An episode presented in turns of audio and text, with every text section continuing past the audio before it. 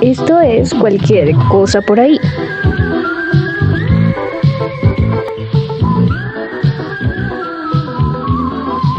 Barro. Y por eso se llama barroco.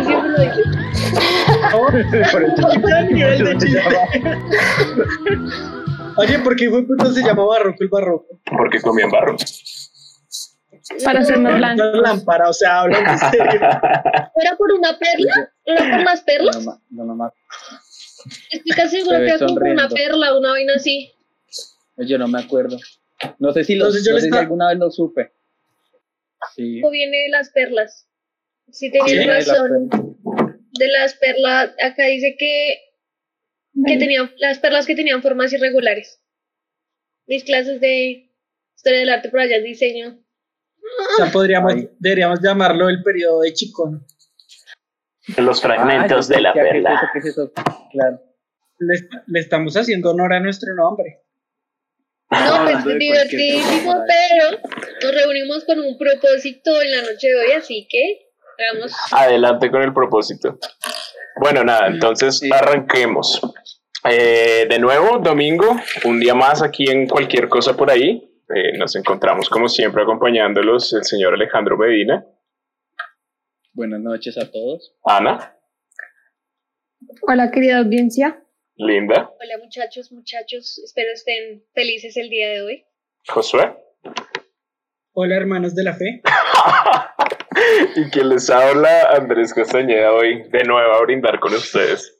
Bueno, como pudieron escuchar, el fin de semana pasado estuvimos charlando un poco a propósito de, digamos, de las repercusiones que tiene todo el asunto de la cancel culture y su vinculación con los productos culturales.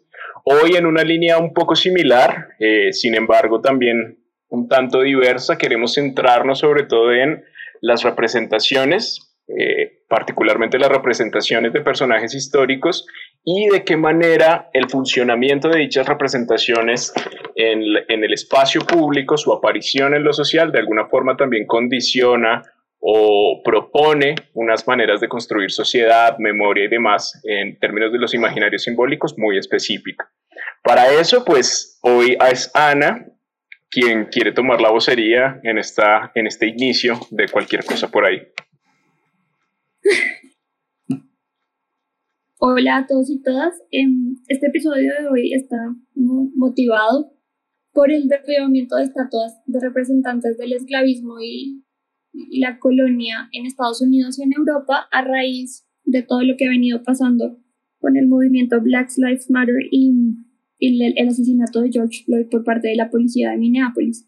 Entonces, em, sabemos que este es un tema complicado y quisiéramos eh, como eh, cambiarle un poco de rumbo. Nos gustaría, pues me gustaría a mí como preguntarles, eh, como ustedes, qué piensan sobre este tema. Eh, siento que hay como una problematización de estas como figuras en el espacio público, eh, pues porque una estatua no es simplemente, eh, no sé, como un vaciado de algún material, sino que son eh, imágenes que buscan rendir cierto homenaje y que están en el espacio público y las hace complicadas y problemáticas, porque el espacio público, pues, es, es del público y no sé, que piensan que, que estas imágenes serían igual de complicadas si estuviesen en, como en un museo, en algún tipo como de, de recinto. Eh, bueno, no sé, les dejo como todo esto ahí para que ustedes me ayuden a tejer mm, no sé, como ideas en torno a esto. Josué, ¿querías comenzar con algún apunte? Sí, yo quería comenzar con tres apuntes. Eco, muy bien. Comenzamos brindando, ¿Son súper. Están corticos, pero me gustaría llamar la atención sobre, sobre algunas cosas. Lo primero es que todas estas manifestaciones no solamente se han reducido a estatuas de líderes confederados que lucharon en la guerra civil por mantener la esclavitud, sino también intentan combatir como el uso de la bandera confederada, que pues, es la bandera que representaba este, este estado no reconocido de, de supremacistas blancos en el sur de Estados Unidos. Ujú. Eh, también se plantean renombrar bases militares y, y ha tenido eco en Europa, es decir, en Inglaterra destruyeron unas estatuas importantes sobre, eh, de, de personajes que fueron relevantes para la trata de esclavos y en Bélgica también algún otro rey que conquistó territorios africanos. El primer punto que yo quería como, como resaltar, más que discutir, es el papel como de, de, la estatua como una, una figura pública y no tanto como una obra artística. Sí. Es decir, a, a, lo largo de la historia se ha visto que, que, destruir este tipo de imágenes, especialmente como estos bustos, estas esculturas, es una suerte de, de ataque a la persona. Es una especie de ataque a, la, a, lo que representa esa persona, a lo que representa esa imagen, y en este caso es destruir la escultura, es un ataque a, al racismo y, y, pues al esclavismo. Uh -huh. Y quiero resaltar también como el modo en que se suelen destruir estas figuras, es este, este, tipo de esculturas. No es una destrucción en muchos casos como simplemente destruyámosla, no importa, sino es decapitando la escultura, sí. es pintándola, es manchándole el rostro.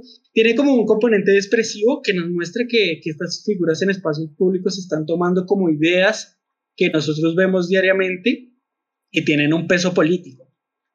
Entonces, respecto a eso, yo quería ahora sí señalar como dos cosas que me gustaría discutir. La primera es como la declaración que hizo Trump al respecto. Él dijo como, no, no, no les vamos a cambiar los nombres a nuestras queridas bases militares, porque esto es una forma de eliminar los monumentos y de falsear nuestra historia. Es decir, derrumbar esculturas para Trump es una forma de lavarse las manos o amputar aquellos recuerdos incómodos de la historia de una nación, y él considera que eso no, pues no es adecuado porque es desconocer cómo se ha ido construyendo la nación. Es decir, como el papel histórico de esas figuras me gustaría verlo por un lado. Sí. Y por otro lado, como la idea del museo. Estuve leyendo como varios artículos de la BBC, del New York Times, que, que intentaban recoger como esta idea como, bueno, ¿y por qué no construimos un museo y ponemos ahí las estatuas pues para, para, para tener como para preservar esa parte incómoda de nuestra historia?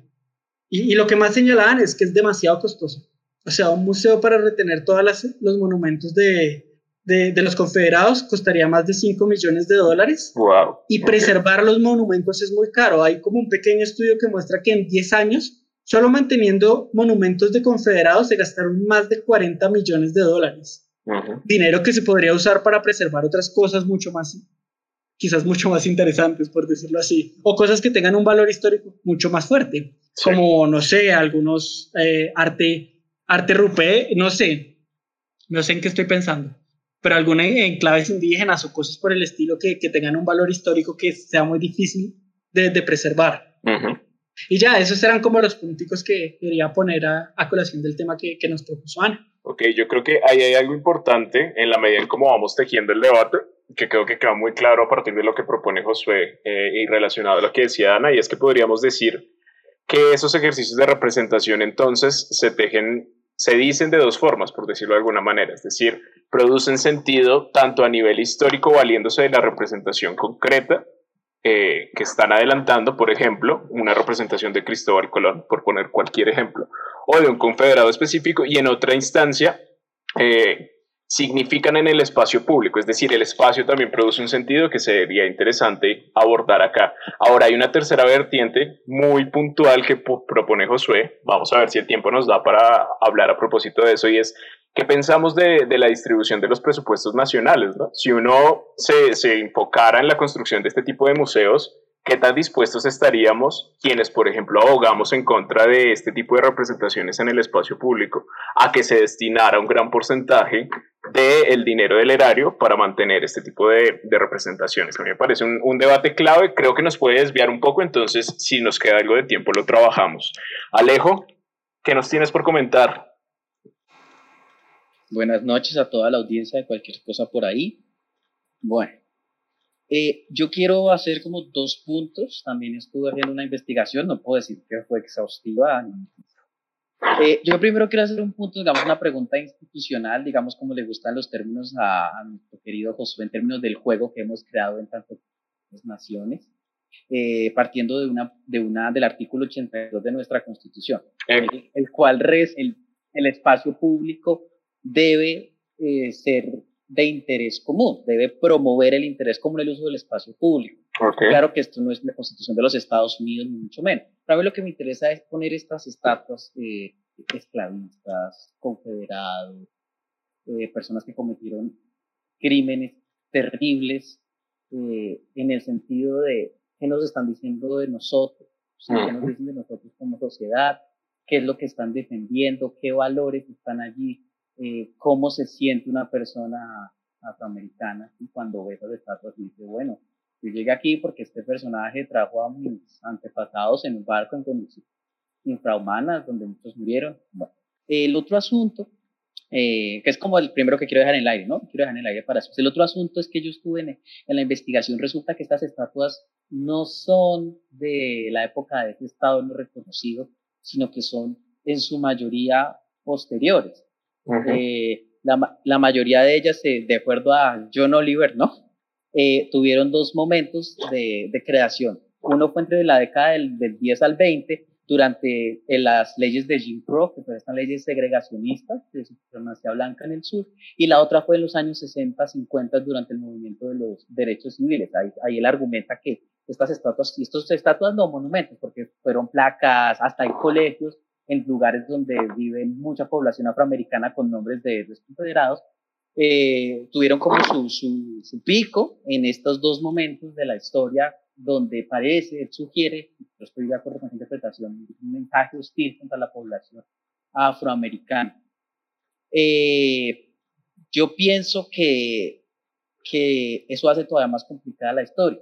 Ah, y sí. me falta un último dato, ¿no? En los, en los, últimos 30, en los últimos 35 años hay un montón, ahorita se me va el número, pero un montón de estatuas, placas, monumentos que se han hecho. No, no es como por, eh, ahí me parece que es argumento falaz de son historia o son, son, son un grupo de supremacistas blancos que quieren recuperar esos valores. Yo creo que eso es muy complicado y tenemos que empezar por preguntarnos en ese contexto específico eh, qué es lo que se está buscando allí y hacia dónde quieren ir. Y para mí la tesis es que la supremacía blanca sigue viva en muchos sectores o supremamente o, o o aluden a una ignorancia terrible en las sociedades. Es como las cosas que quisiera poner en el debate. Ok, Alejo. Ahí hay algo interesante, pero, pero no sé cómo lo abordamos, chicas también, y es, digamos, el, el lo que propone Alejo, uno nota que el, el, énfasis estaría en el primer punto que proponía Josué, es decir, el sentido real de estas eh, representaciones tiene que ver con la manera en que construyen sociedad, con lo que están proponiendo, qué tipo de valores, lo que nos comentaba Alejandro, eh, pero se restringe en concreto a la representación de esa figura en específico, ¿no? ¿Qué significa esa figura para la historia? Yo creo que en, en ese sentido estamos claros, ¿no? En, en, en, tanto que, pues, allí puede yacer su dificultad, pero creo que el, el, debate en torno al espacio es interesante, sobre todo si lo pensamos o lo intentamos traer a, a nuestro contexto contemporáneo también, ¿no? ¿Qué significa el espacio público o una representación en el espacio público más allá de su, su sentido histórico, que es propiamente el, lo que nos está ocupando acá. Me interesa que vayamos un poco por esa línea que proponían en el inicio, con relación al espacio, ¿no? Linda. Eh, digamos que mis inquietudes en cuanto al tema eh, van quizás por ese lado. Eh, a mí me llama profundamente la, la, la, atención como la idea de la sacralización. Uh -huh porque digamos que estas figuras eh, puestas en el espacio público eh, tienen en cierta medida una intención de ser exaltadas, de ser homenajeadas, y hay como una especie de sacralización, como, uh -huh. como lo hace la iglesia, y creo que me encanta como que lo planteemos no solo en términos históricos, sino que le metamos también el lado artístico y del arte, porque creo que um, el poder de la imagen, como de la representación, como la fuerza de representar el yo a partir de estas imágenes es muy poderosa. Sí. Justamente por eso los actos eh, de protesta utilizan estas figuras como una representación del yo, porque los les quitan, los decapitan, ¿sí? Con una intención de probablemente matar esa figura. Uh -huh. como, ¿Cómo estamos representando? ¿Cómo estamos sacralizando? Y qué gran papel tiene el hecho de que sea a nivel público, que sea presentada a tantas personas, que sea puesta en la plaza mayor. O sea, no es en cualquier lugar, no tienes que pagar por ver, sí. está ahí. Está ahí para ser admirada, para ser exaltada, para ser entendida como una figura. Y creo que me gusta, o sea, realmente quiero que hablemos mucho de ese valor simbólico del yo, como la representación que pueden tener estas figuras. Perfecto, salud por eso. ese sería el tema que me gustaría que abordáramos. Muy bien, salud, salud. Ale, eh, perdón, Josué, ¿qué nos querías decir a propósito de este tema? Y, estoy hablando mucho, de copa, pero hay algo que me gustaría anotar y es que yo no sé si el valor del yo y ese valor simbólico que está intentando anotar Linda depende, tan, depende de, de considerar como un aspecto artístico de la obra. ¿Por qué digo esto? Porque, porque las obras que se están, digámoslo así, porque las obras que se están tumbando, las obras que se están destruyendo, son un cierto tipo de obras muy específicas y son aquellas que tienen como, que pueden convivir durante mucho tiempo en un espacio público. Es decir, la, gente no está destruyendo el retrato del presidente confederado tal y tal, o no está quemando las pinturas de tal y tal, están destruyendo banderas, están destruyendo eh, estatuas. Y yo creo que el papel de, de eso, es decir, la fuerza simbólica que tienen es que pueden convivir, perdurar durante años en un espacio público y ser una representación encarnada de los valores que hay ahí. No sé si eso ocurra con otros tipos de, de, de, obra artística. Voy a pecar un poco, no, yo no sé mucho de esto, pero quizás, quizás, hay una, quizás hay una gran diferencia en, en, un retrato, porque el retrato parece convivir más como en una parte privada, como en el hogar, como, como dentro de interiores, mientras que una escultura, una estatua propiamente dicho, tiene como ese papel de, de irrumpir eh, cuando vamos a la plaza y la vemos en la mitad, o los nombres de las plazas también tienen ese papel, como ir allá, estoy yendo a la plaza de Bolívar, estoy yendo a tal lugar. Ese papel como simbólico no sé si, si pertenezca al dominio que, que, Linda quería pues subrayar. No es em, darle únicamente el papel artístico, sino estoy hablando más de la sacralización de la imagen. Eh, justamente por eso eh, creo que em, incluso se puede tomar la discusión a nivel actual. Digamos que la cancelación de una cuenta de Instagram con un retrato que, de un personaje que te molesta tiene de cierta manera la idea simbólica de cancelar a cierta persona. sí. Entonces creo que, em, que vamos por ese lado, como la sacralización de la imagen eh, y esta idea de que una imagen puede encarnar de cierta manera un personaje y censurar o clausurar o hacer algo simbólico con esta imagen puede constituir como, como un acto hacia esas personas, un acto político o un acto eh, pues, simbólico. Bueno, varias, varios asuntos. Eh, yo, yo estoy de desacuerdo un poco con Linda, con la idea del yo, eh, porque pienso que en el ejercicio, digamos, un ejercicio que se recalca mucho de las democracias actuales y que constantemente critican de la dictadura em, es el derecho a la protesta, tomar el espacio público y demás. Yo pienso que al momento de, de, atacar, entre comillas, de formar, están no solo atacando un yo, bueno, no sé cómo está entendiendo yo, sino un grupo de, de ideas que potencial, potencialmente no, efectivamente perjudiciales contra muchos seres humanos. Entonces me parece que, que estas estatuas y estas obras de arte tienen un, juego particular, de nuevo, ahí sí estoy de acuerdo con la, la sacralización que tiene al construir una narrativa nacional para la comunidad, que bueno, no nacional, una narrativa eh, comunitaria alrededor de eso. Entonces yo, yo sí pienso, y volviendo un poco al, primer punto de Ana, eh, de que si deben ser, digamos, olvidadas o destruidas en el sentido de, de como borrar si esto no pasó, con que es el argumento de Trump, no estoy de acuerdo para nada. Me gusta muchísimo la posición alemana que ellos dejaron, por ejemplo, Auschwitz existe para que vayan y recuerden cómo esto pasó. Es importante que no lo olvidemos, pero, pero sería absurdo decir que eso es una celebración a, a, las ideas, como si ocurre con muchas de estas estatuas. Y hay, muy difíciles. Entonces, yo sí pienso que, que el ataque es, es una cuestión de si el espacio público como bien de interés común, es de el pueblo, sea lo que signifique eso, de la comunidad. El ataque es contra ese juego que, contra ese juego que crea la imagen al decir esta es mi historia, esta es la guía, no tanto contra un yo individual, de pronto lo entendí mal ahí de Linda y me culpo si, si malinterpreto pero, pero es más con ese asunto, es más, es una lucha de la comunidad por decir esta no es nuestra historia en el sentido de que esto no es lo que me representa hoy, no es la narrativa de mi comunidad, sin olvidar que eso existió y que eso la marcó. Y ahí terminó esta intervención. Salud por las intervenciones. Salud por eso, Alejo. Ahora hay algo que me, me deja un poco de cabezón respecto a tu intervención y es si la, la, sola existencia de este tipo de representaciones en el espacio público, por lo que puedo entender de lo que nos compartes, no necesariamente implica que eso sea una celebración, ¿cierto? Es decir, que yo tenga la estatua funcionando en un lugar público específico no implica que esté celebrando las ideas que esa estatua representa. Yo, yo quisiera responder ahí.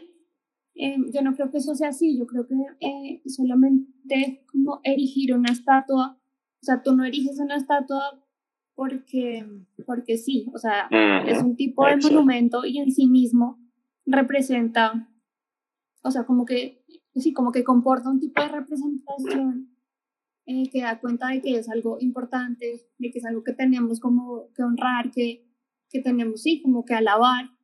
Y una estatua no es un objeto neutro, no es una representación como vaciada de lo que está ahí, sino que por el contrario comporta un montón eh, como de significados y, y que y yo creo, por ejemplo, pensando un poco en lo que decía Linda, que en este caso los, los, los significados van más allá de la figura representada. Entonces, en el caso, eh, sí, como de, de, de Edward Colston, que fue el, el, como la primera estatua que derribaron en, en el centro de Bristol, en, en Inglaterra.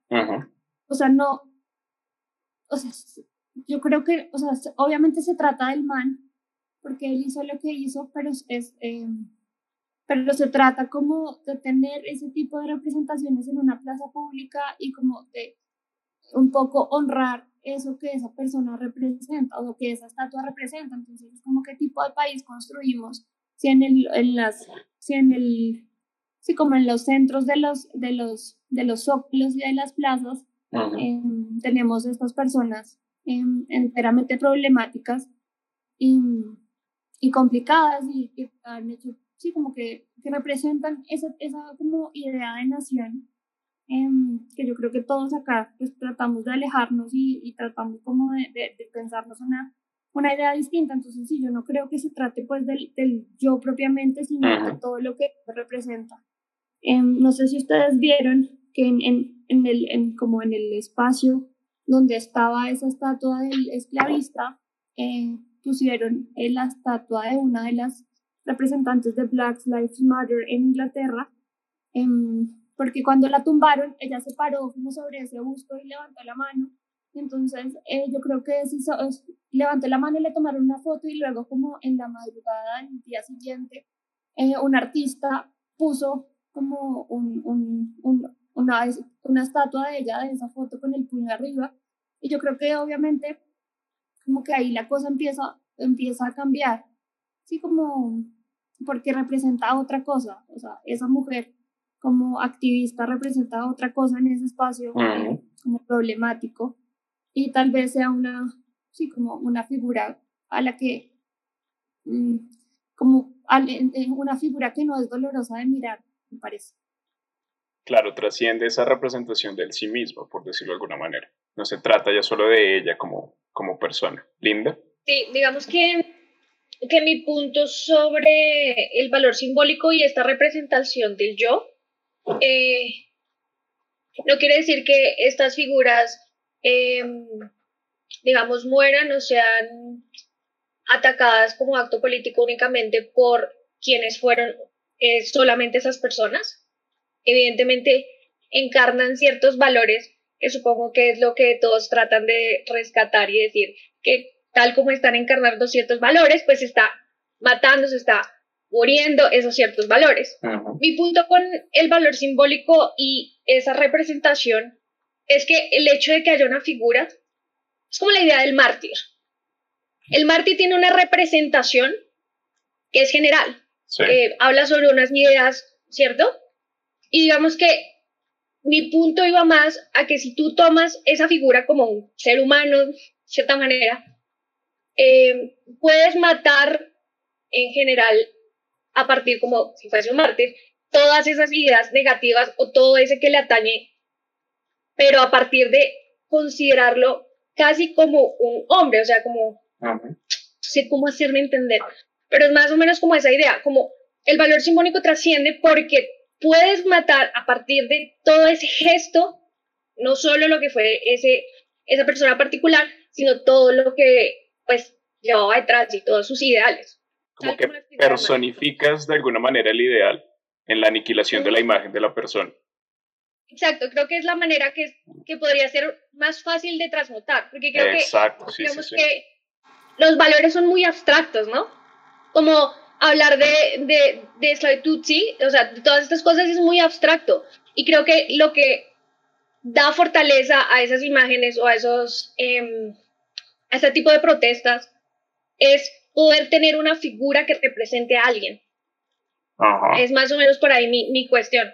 Wow, pues salud por eso. Yo creo que todos estábamos refiriéndonos un poco a lo mismo, como a esa materialización en la figura específica de alguien, de un valor histórico. Ahora, hay algo que no quiero dejar perder, que se nos puede escapar tal vez ahorita en la discusión, eh, y era un punto que señalaba Linda hace, unas, hace algunas intervenciones también, a propósito de la actualidad, ¿no? Es decir, es, es curioso, pero nuestro espacio público no se limita ya a las plazas, a las calles, digamos, a los grandes epicentros de las ciudades, sino que el espacio público que está en disputa también muchas veces es el espacio digital, ¿no?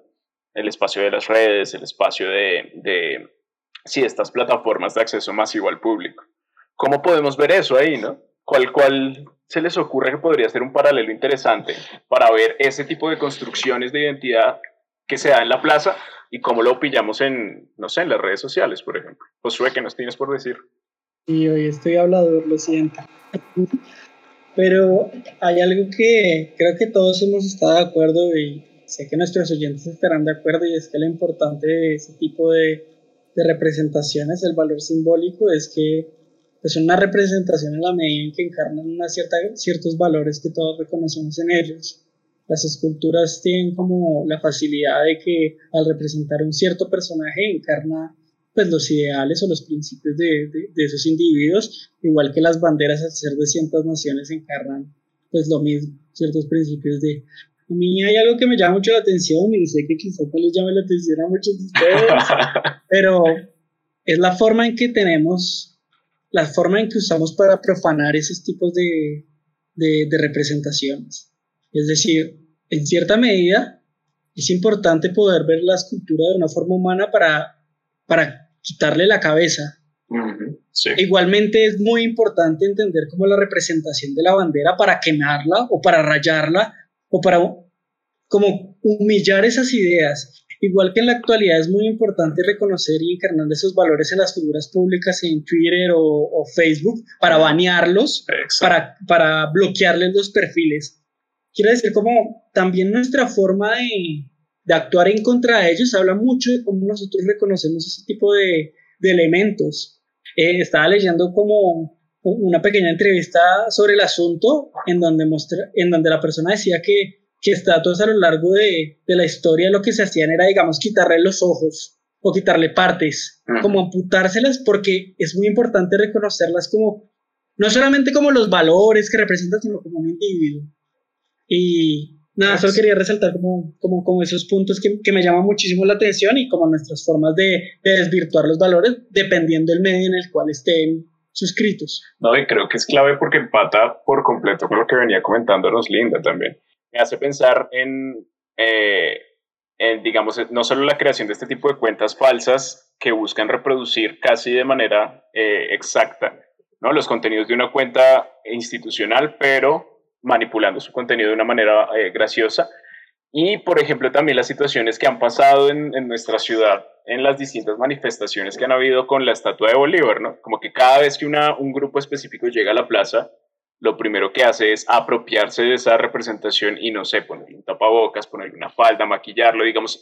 Ahí es donde este, este asunto de la forma en cómo intervenimos creo que resulta clave, porque da a entender mucho eh, hacia qué apuntamos también creo que estás poniendo un debate súper interesante eh, y que nos da para conectar también entre estas distintas nociones de lo público.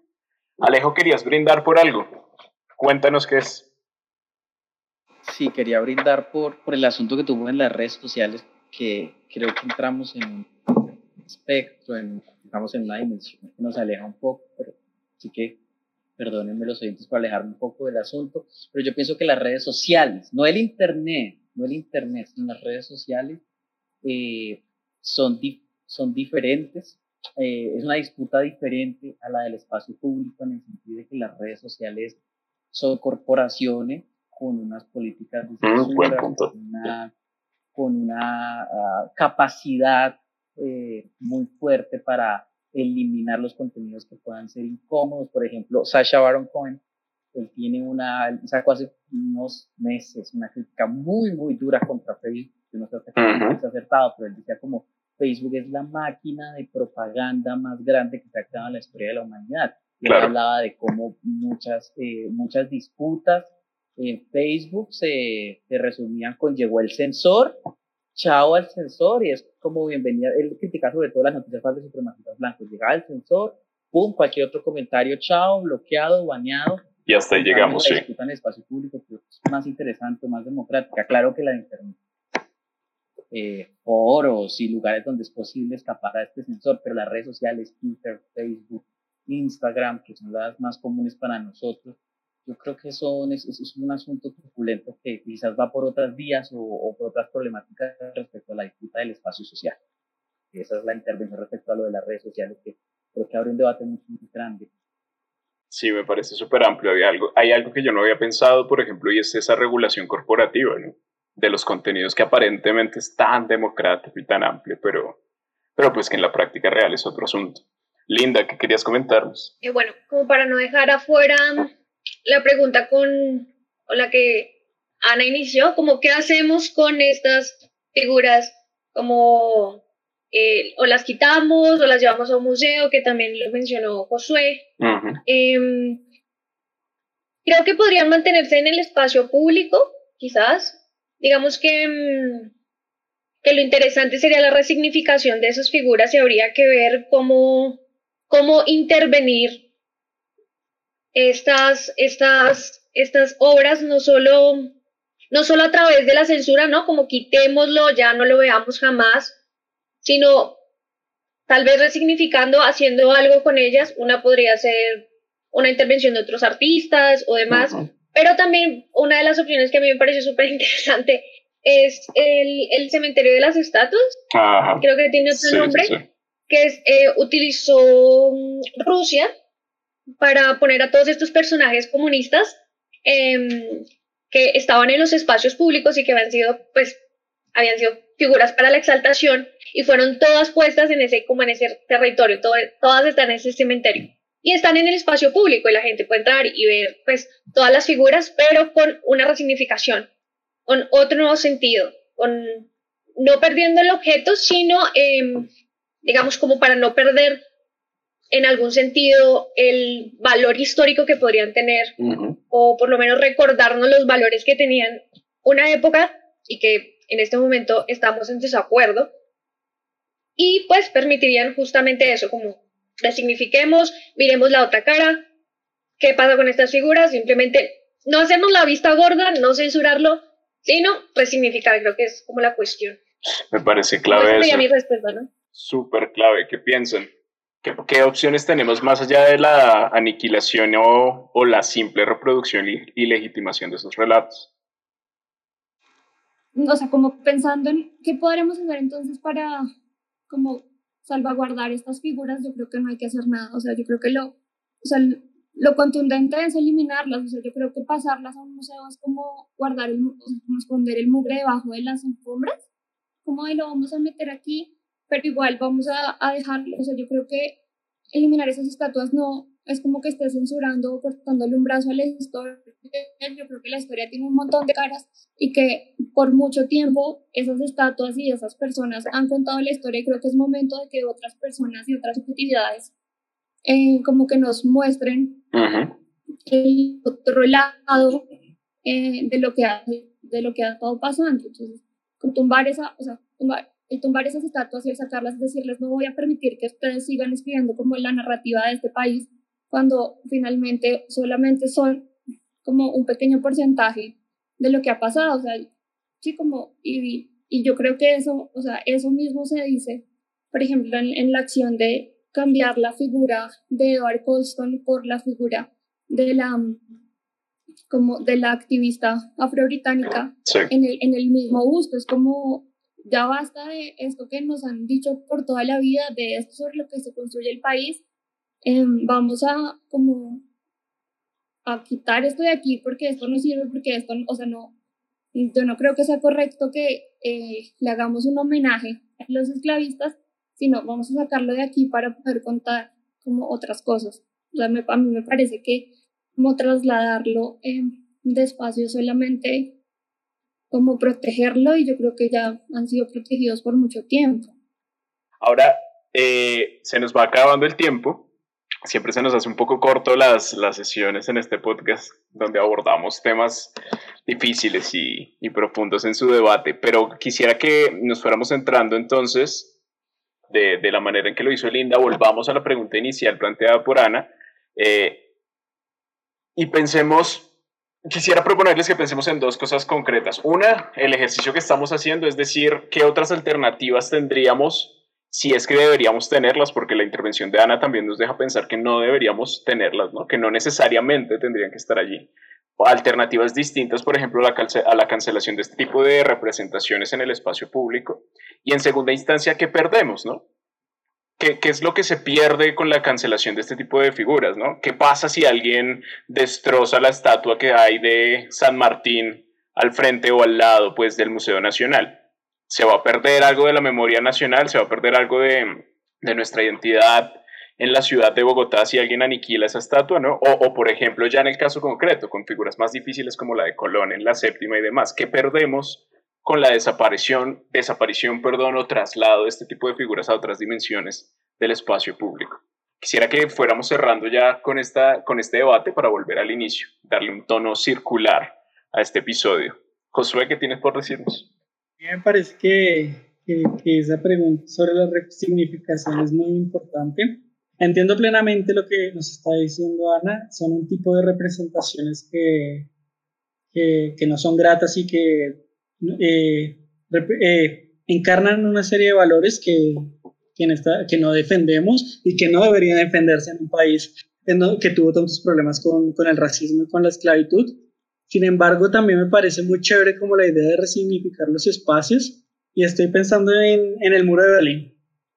El 9 de noviembre de 1989 el, mundo, eh, el muro de Berlín fue desmantelado, pero ni la sociedad ni el gobierno lo hicieron desaparecer del todo. Entonces tú vas y ves el muro de Berlín y ves que sí, hay una parte desmantelada, pero tú puedes seguir el camino. Y en el bloque oeste, más que todo, durante un kilómetro el muro no fue desmantelado y 118 artistas hicieron como eh, una intervención de grafitis. Es quizás la galería de, de grafitis más grande que hay en el mundo.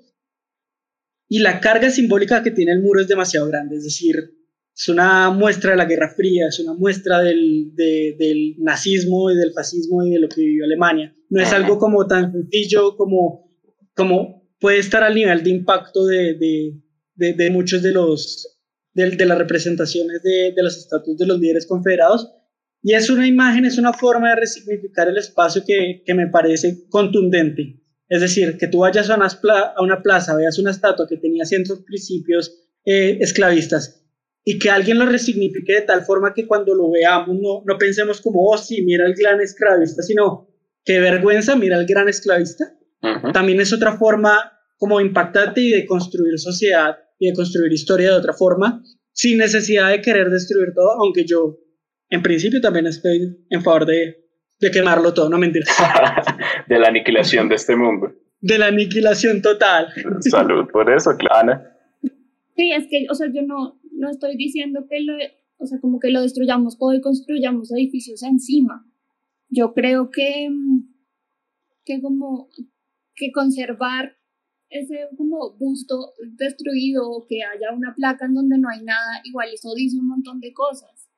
Sí, como en volverse a tomar esos espacios, o sea, yo no, no estoy diciendo, no, los vacamos todos y ahí construimos un edificio, eh, no, sino que yo creo que como esa ruptura de esas estatuas y esos bustos vacíos y, y sí, como esos espacios que quedan huecos que tienen hasta una placa pero no hay nada, pues eso dice un montón, como aquí hubo algo, pero ya no lo, no lo aguantamos más y no va a estar más em, porque ya no queremos que esté.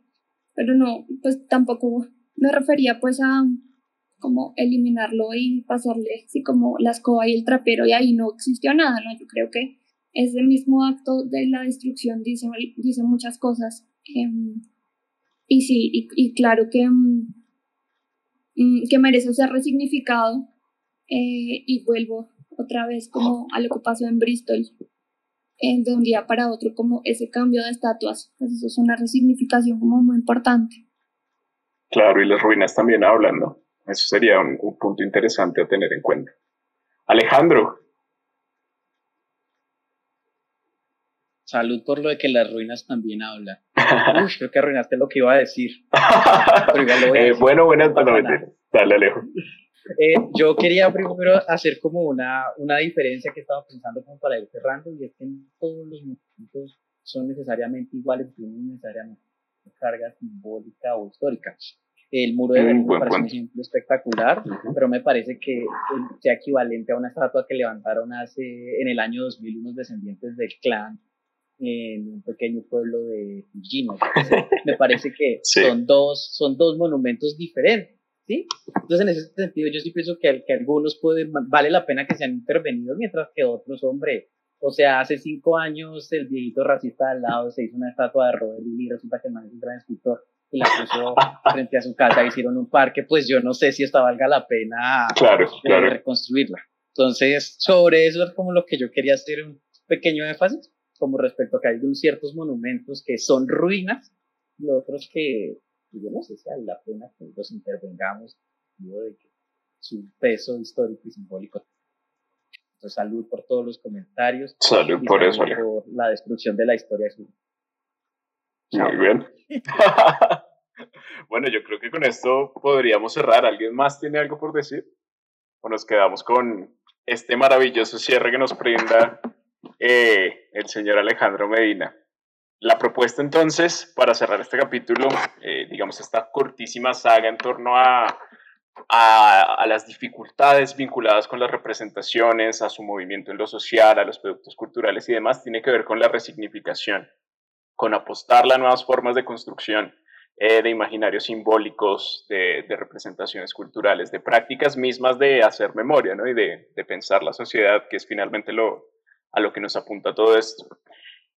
El próximo domingo nos veremos nuevamente, nos escucharemos. En realidad, eh, cambiaremos un poco el chip, nos desplazaremos tal vez a zonas un poco más vinculadas con el lenguaje, la ciencia ficción.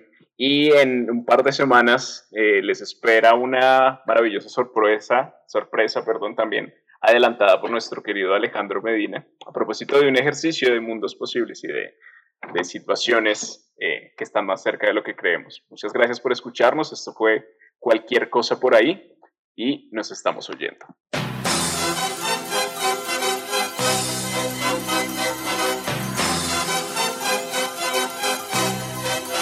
Oh, sí, no, pues es como nos llevamos tanto tiempo. Pero ahorita yo creo que sí puede haber una relación como más, más, más de amistad, ¿no? Porque como el tiempo lo, como que eh, ahorita lo hablamos más. Él, él, no me, él no le gusta, eso sí, a él no le gusta contarme como sus cosas así como íntimas de amistad, como que no, no le gusta, no le gusta confiar, pero si tiene como problemas y eso, si dice como no, pues es una amiga, tiene X cosa, o, o me sacó la piedra, o, estoy estresado, o, tiene, o ve, me ayudas con esto, sí, pero no, o sea, pronto, yo creo que se puede relacionar mitad de vamos a salir. No, eso es una relación re diferente. Sí, total, así es. Es, es diferente, diferente, sobre todo por la diferencia de edad que tenemos, ¿no? ¿Por qué? ¿Cuántos se llevan? Yo tengo, nos llevamos, yo tengo 24, tiene 15, cumple 16 ahorita en octubre, 9 años. 9 años, 8, 8 largos. Yo en la semana tenía... Mi hermana y yo nos lleva esa cantidad de años y ella y yo sí somos muy amigas. Ana me lleva ocho años. Pero y yo y ella, ella me pide consejos. ¿Desde cuándo? O sea, en el sentido, en el sentido de que cuando pasó de amistad a como, a como la, la otra. ¿Desde cuándo? ¿Qué pasó? Nunca fue que no te pregunto que desde cuándo, desde cuándo se llevan tantos años. No, tampoco, desde cuándo son amigas. Ay. Cualquier cosa por ahí.